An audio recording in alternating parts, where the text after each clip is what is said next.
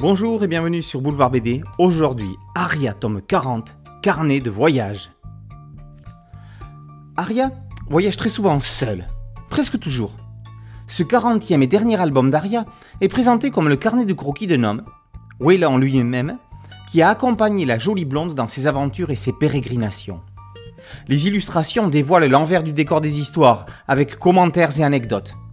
Pour terminer, trois courts récits inédits en album closent l'opus avec déjà un parfum de nostalgie.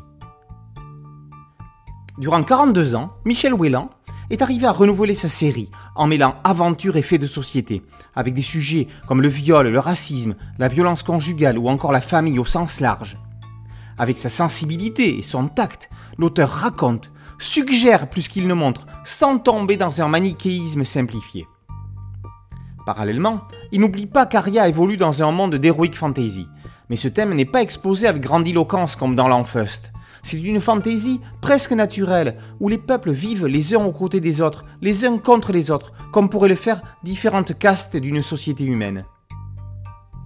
Graphiquement, Aria a toujours été une jeune femme dynamique, mais son visage et son regard ont été gravés par le poids des événements et des difficultés personnelles qu'elle a vécues ces dernières années. Petit à petit, les épisodes d'Aria sont devenus peut-être moins originaux, moins grands spectacles, mais plus touchants, plus émouvants. D'épisode en épisode, de jolies surprises ont étoffé une mythologie que Whelan a construit lentement mais sûrement. Cette série est rentrée dans la catégorie des classiques. Aria est la seule série à avoir fait les beaux jours aussi bien de Spirou que de Tintin, la guerrière a enchanté le journal des éditions du Lombard tout au long des années 80, avec ses meilleurs épisodes, Les Chevaliers d'Aquarius, L'Anneau des Elflings ou Le Tribunal des Corbeaux. Depuis 1994, la blonde a rejoint le calot du groom. Dans l'opéra, un aria est un grand air pour soliste. Michel Whelan a su le transformer en chanson de geste pour une belle aventurière au grand cœur.